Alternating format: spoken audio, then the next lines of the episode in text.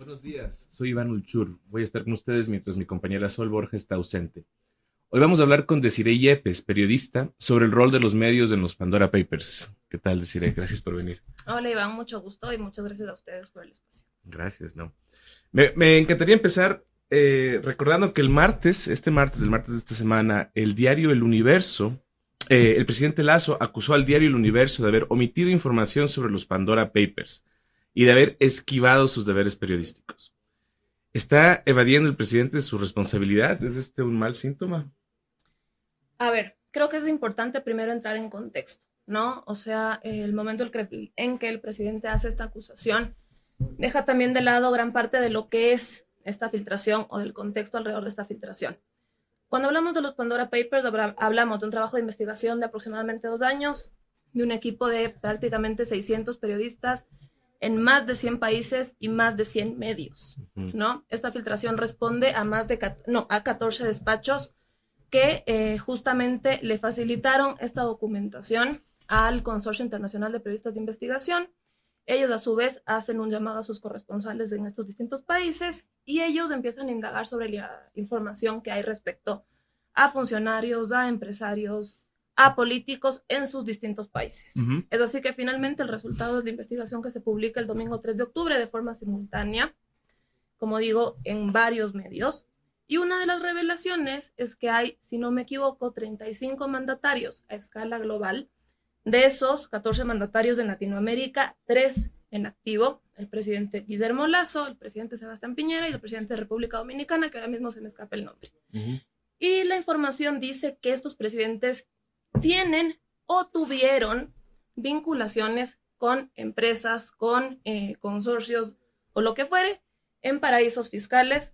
Eh, y este es el caso de Guillermo Lazo. Cuando nosotros revisamos la información que publica el universo, lo que el universo hace decir, en efecto, Guillermo Lazo tuvo implicaciones con este tipo de empresas, empresas que después se convirtieron en dos fideicomisos, si es que no me equivoco, que ahora mismo operan desde Dakota del Sur. Dakota del Sur está considerado un, paraíso, fiscal. De hecho, él ayer en la entrevista con Carlos Vera mencionó que parte de su patrimonio se encuentra dividido aquí y fuera de, del país. En Dakota del Sur. En efecto, en Estados Unidos. Y que eh, digamos, él se deshace de eh, estas empresas que operaron inicialmente en Panamá, también un paraíso fiscal. El momento en que entra en Ecuador la ley que impide que quienes aspiren a un cargo, ¿no es cierto?, de votación popular eh, tengan este tipo de patrimonios. Que es una ley que él dice que fue hecha con dedicatoria. Sí, o sea, eso en su momento se habló, eh, porque fue así, o sea, la ley entra en 2017 después de que él fuese candidato para 2016 y pasa a la segunda vuelta.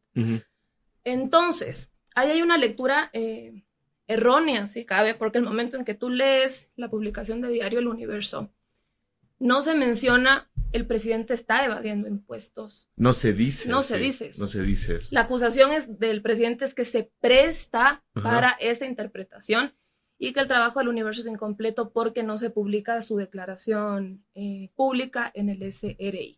Entonces, ahí básicamente, ¿qué es lo que vemos? Eh, yo siento que se está, eh, primero, tratando de un discurso estigmatizante y siento que es lo más serio, porque eh, le está acusando a la prensa de hacer un trabajo incompleto. ¿Por qué? Porque no se ajusta a lo que él espera que se cuente. No es la historia que me interesa que sea contada. Entonces siento que ahí está eh, justamente una de las principales amenazas. Del momento en que me resulta incómodo, ese momento ataco. Volteo, me, volteo mis críticas hacia la, hacia la prensa. Eh, cierra el presidente, cierra su carta sugiriendo una serie de preguntas que sugerían una suerte de control a la prensa. ¿Quién los frena a ustedes? ¿Quién los frena cuando omiten información necesaria para que la opinión pública forme un criterio completo? ¿Está el presidente volteando un poco su opinión sobre la prensa? Porque ha sido alguien que ha repetido eh, eh, en más de una ocasión y cuya ley, cuyo proyecto de ley de libertad de expresión ha enfatizado un poco, eh, por sobre todo, eh, la protección del derecho de la prensa a hacer su trabajo. ¿Está cambiando su opinión al respecto? No sé si está cambiando su opinión al respecto. Lo que sí puedo leer en esa carta es una contradicción. ¿Por qué? Porque si nos vamos al principio de ese documento, él cita una frase, ¿no es cierto?, que se convierte en el eje, eh, si cabe, del trabajo periodístico de El Universo. Eh, la voy a citar. Y dice, un Estado puede ser agitado y conmovido por lo que la prensa diga, pero ese mismo Estado puede morir por lo que la prensa calle. En ese sentido, en esa misma carta, él indica que lo que sí me preocupa es que su medio, conscientes de la sensibilidad de la opinión pública en temas como estos, decida callar en lo que concierne a la historia completa de la vida del presidente de la República.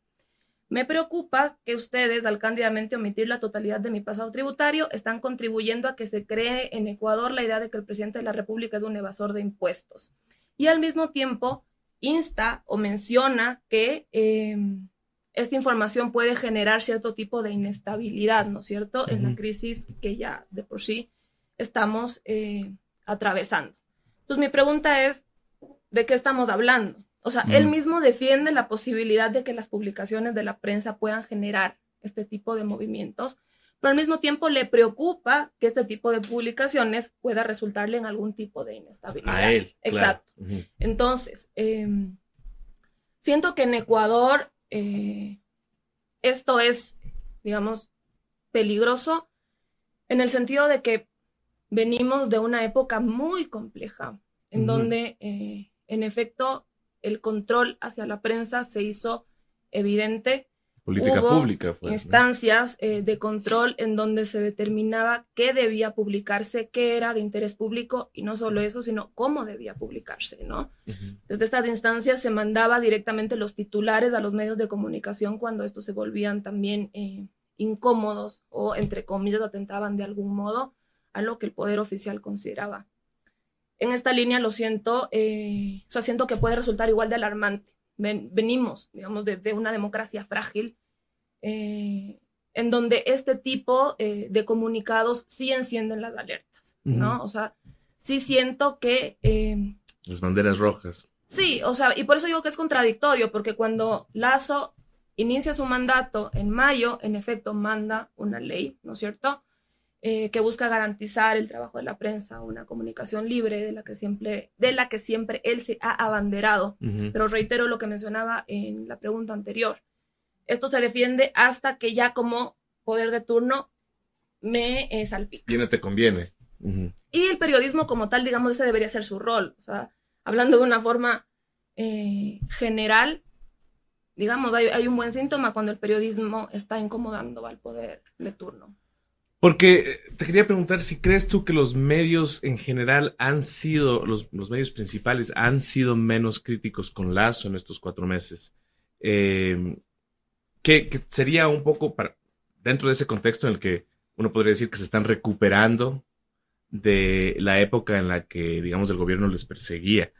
Eh, ¿Crees que ahí hubo un riesgo de bajar la guardia y que se está, lo que está pasando es que eso ya dejó de ocurrir. Desde ahí viene ese conflicto que estamos percibiendo por, por primera vez.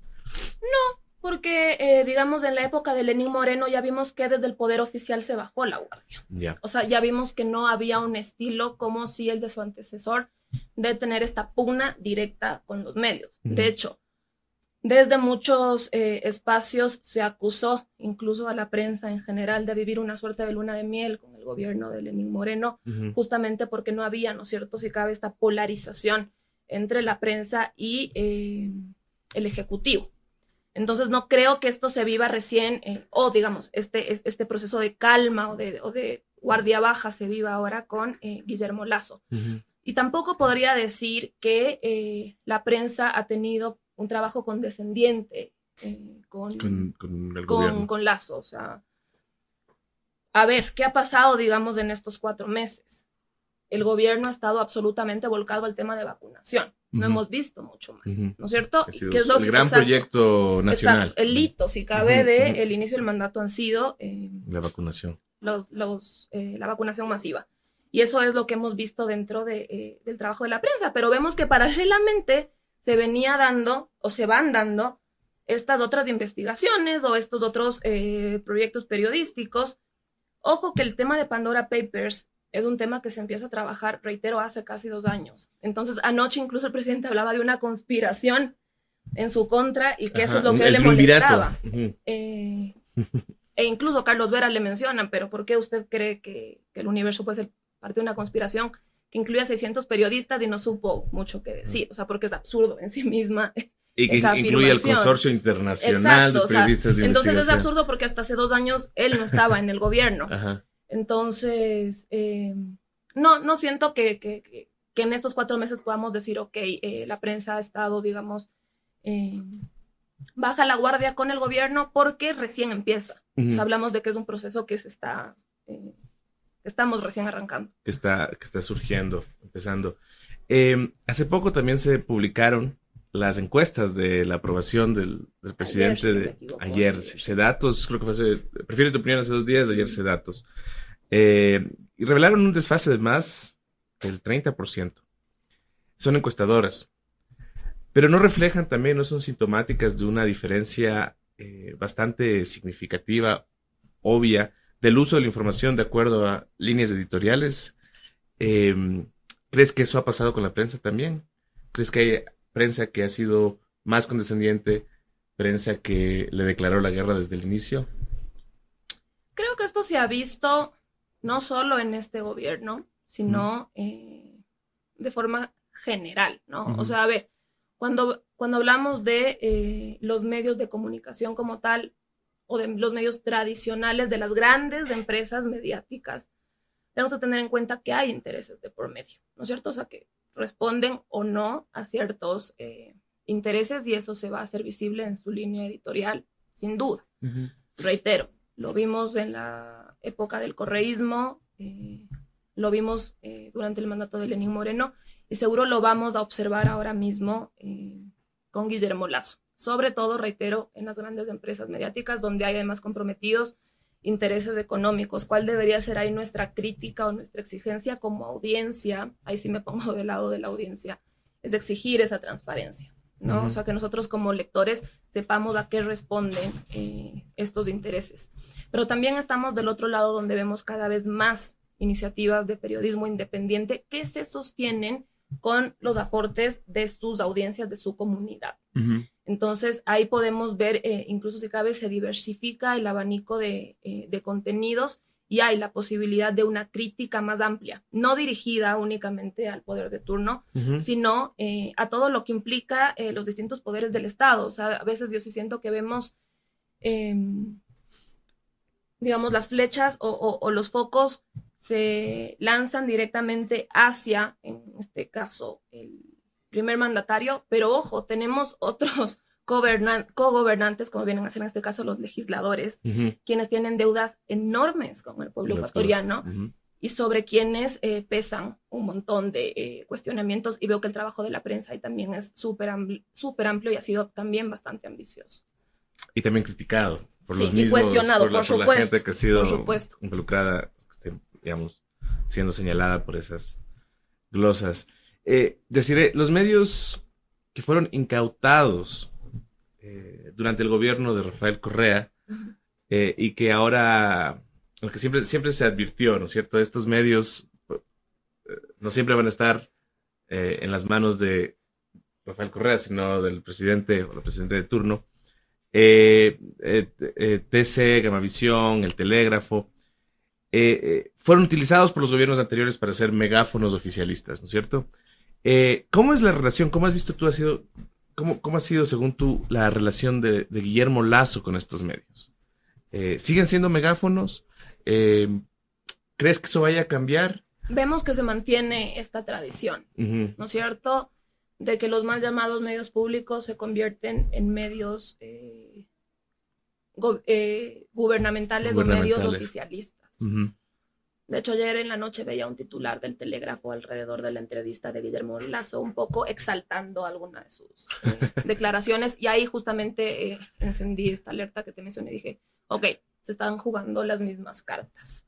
A pesar de que inicialmente incluso se habló de esta venta inmediata de estos medios, de deshacerse y de apostar en realidad por... Era algo que él decía. Exacto, una línea eh, de comunicación pública que hasta el momento no lo hemos visto. Yo fui parte de los medios públicos durante cuatro meses, creo, en el gobierno de Lenín Moreno, y por eso puedo, o sea, sé de lo que estoy hablando. Entonces, eh, eh, el manejo es complejo, ¿Por qué? Porque eh, el momento, digamos, desde fuera es fácil decir, es importante deshacerse de estos medios para que en realidad se conviertan en estos espacios de voces plurales, que cumplan con el objetivo con el que nacieron.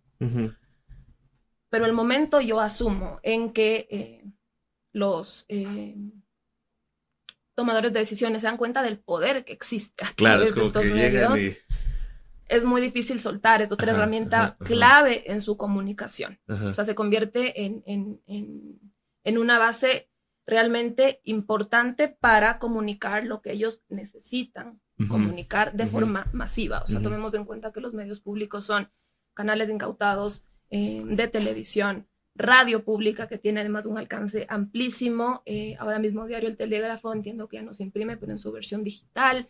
Teníamos también medios El Tiempo en Cuenca y así. Entonces se convierten en espacios de comunicación eh, masiva, tristemente y en muchos casos de propaganda. Que no, pero ¿crees tú que eso, tienes esperanza que eso cambie? ¿O crees que ya, digamos que esa tentación que, eh, que podrían sentir quienes llegan al poder, pueden criticar estos medios, pero llegan al poder y dicen, miren, tengo estas herramientas infalibles, ¿crees que se va a hacer? Como periodista no podría decir tengo esperanza de que pase, podría responderte tengo duda de que pase. Ajá. Dudo de que eso ocurra. No crees que ¿no? Eh, esperemos que sí, pero eh, como te digo, es complejo. O sea, el momento además en que vemos, tú bien mencionaste el tema de las encuestas, se empieza a ver ya eh, una baja en, la aceptación o en la gestión, en la validación de la gestión del presidente. Él ayer mencionó, igual que él como mandatario, ya no se fija en, las encuestas, eh, entonces que para él no es, digamos, un problema. Yo no le creo. Yo tampoco, pero claro, ya cuando tenemos estas herramientas, reitero, soltarlas políticamente hablando, estratégicamente hablando, no sé qué tanto les resulta. Entonces, dudo de que eso pase y ojalá nos equivoquen. Deciré, el presidente planteó la pregunta en su carta, ¿no? ¿Quién los frena a ustedes? ¿Quién los frena cuando emiten información, etcétera? Planteó la pregunta que hemos estado debatiendo en los últimos años, ¿no? Es decir, la regula autorregulación. ¿Quién regula? ¿Quién regula la prensa? Eh, y si, y si, y si no es la prensa, em, ¿quién? ¿Quién? Es una pregunta súper compleja y que no sé si es que hay una respuesta eh, única. A ver, yo no soy para nada eh, partidaria de una ley de comunicación, al menos no una ley de comunicación como la que tuvimos. Mordaza. Sí. Nosotros tenemos que tener una ley de comunicación porque así lo dicta la Constitución, o sea, de forma constitucional que garantice nuestro acceso y nuestro derecho a eh, la comunicación. La autorregulación, incluso desde eh, los organismos de derechos humanos y los estándares internacionales, se supone que fortalecen a las democracias, porque en efecto es la misma audiencia la que cuestiona o la que reprende, si cabe el término, a eh, los medios de comunicación. ¿Y cómo los reprende? Obviando su consumo, ¿no? Que es algo que ha pasado, que hemos visto que ha ocurrido con indignación, la reacción a cierto tipo de contenido. Exacto, si nos damos a un caso extremo lo podemos ver en octubre de 2019, ¿no? Cuando gran parte de la población, o una parte de la población, rechazó ciertas coberturas y le, y le apostó más bien eh, a otras. Digo que es extremo porque ahí vimos sangre, ahí siento que no es el, el, camino, pero sí siento que eh, una ley en democracias frágiles como la nuestra se convierte en otra herramienta para el poder de turno. ¿Por qué? Porque las leyes que vemos que se van diseñando se diseñan acorde a las necesidades del momento, no se piensan como proyectos a largo plazo, como eh, herramientas en realidad que, fortalezcan a nuestra sociedad, sino más bien se convierten en una herramienta para callar o para perseguir a quien me resulte incómodo. Por eso no creo en la ley y todavía yo sí considero aunque muchísimos piensen que no, y ojalá no me flagelen en redes. que no, hay que es el para eso, los redes. Sí. alguien nos va a intentar cancelar.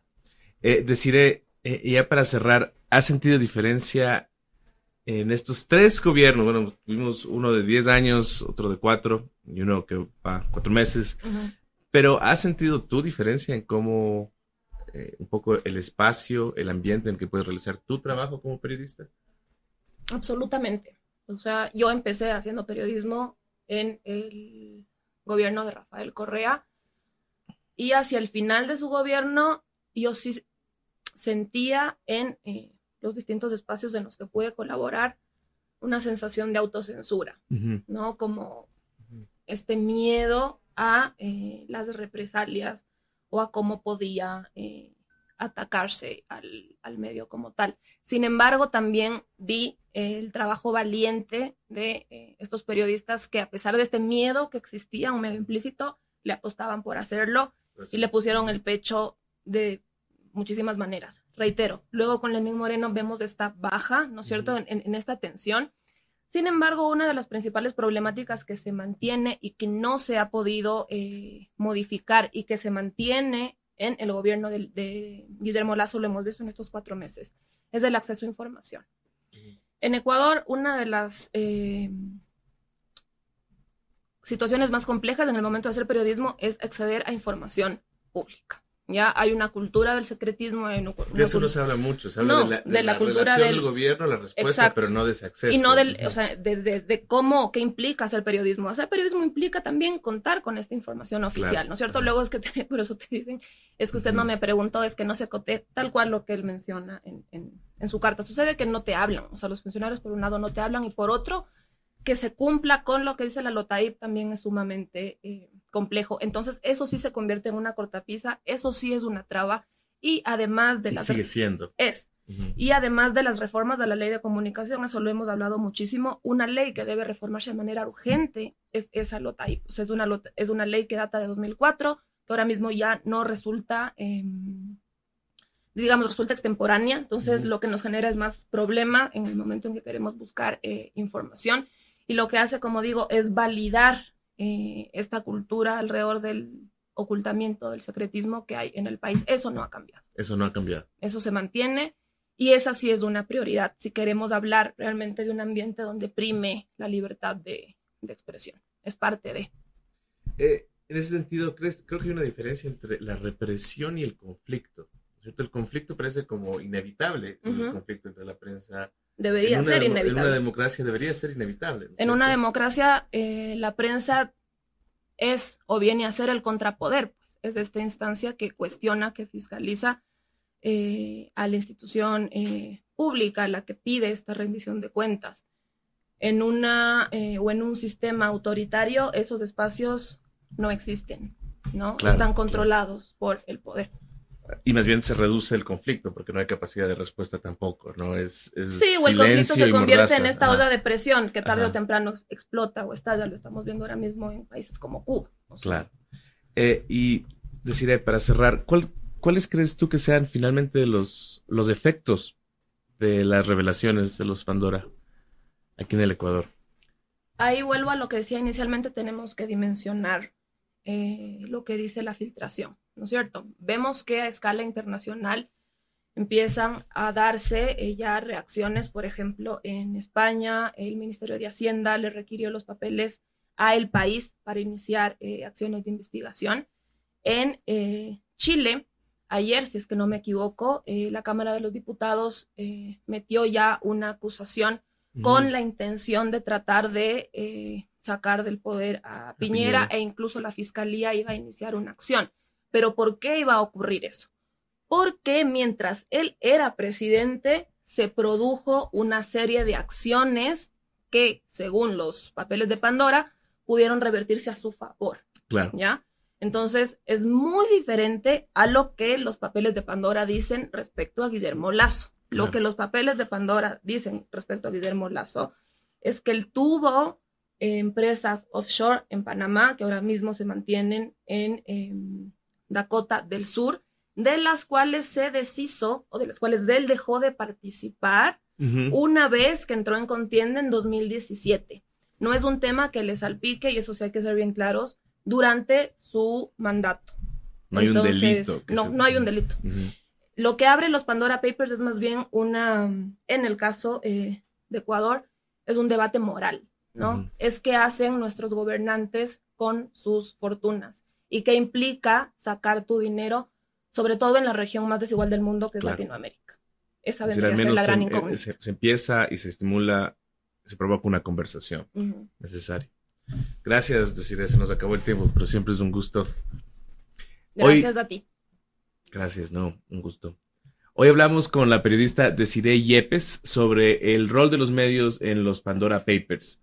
Pueden ver esta entrevista en gk.city, en sus redes sociales y en su podcast favorito. Gracias por estar con nosotros. Eh, nos vemos la próxima semana.